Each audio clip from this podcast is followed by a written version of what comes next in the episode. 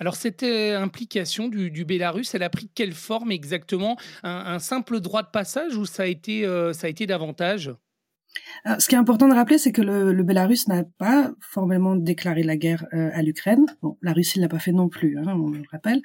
Euh, et en effet, donc euh, la, la, ligne officielle du, du gouvernement bélarus, c'est que le pays n'est pas impliqué, n'est pas en guerre.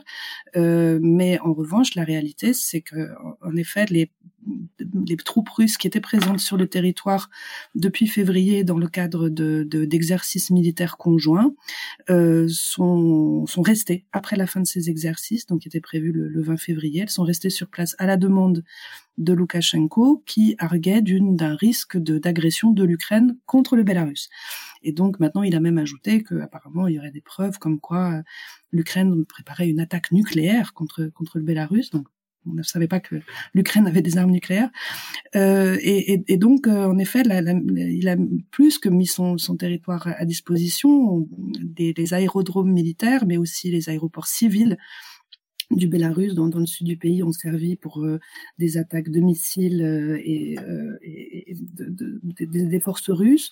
on suppose qu'il y a aussi une un soutien euh, logistique euh, concret euh, qui se passe au niveau bah, des lignes d'approvisionnement, bien sûr, pour les troupes russes qui, ont pénétré par le nord de, l'Ukraine pour attaquer Kiev notamment, pour prendre Tchernobyl au, au, premier jour de la guerre, mais aussi probablement une implication des, services de sécurité, des troupes d'élite de Bélarus pour un certain nombre de de manœuvres et, et, d'attaques.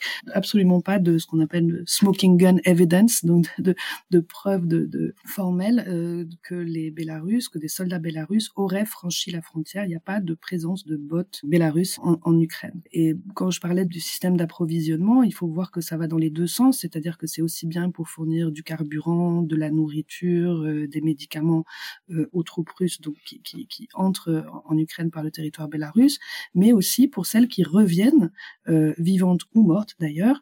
Euh, et actuellement, on sait que dans certaines villes du sud du, du Bélarus, les morgues sont, euh, sont, sont débordent de, de, de, de, corps de, de, soldats qui, qui sont en, en, en passe d'être rapatriés vers, vers la Russie. Donc le, le, Bélarus soutient l'effort de guerre russe aussi en, en mettant à, à disposition ses médecins, euh, pour, pour, pour, soigner euh, les, les, les, blessés euh, russes, probablement ces prisons ou ces camps de rétention pour, pour les prisonniers de guerre, donc capturés en, en Ukraine.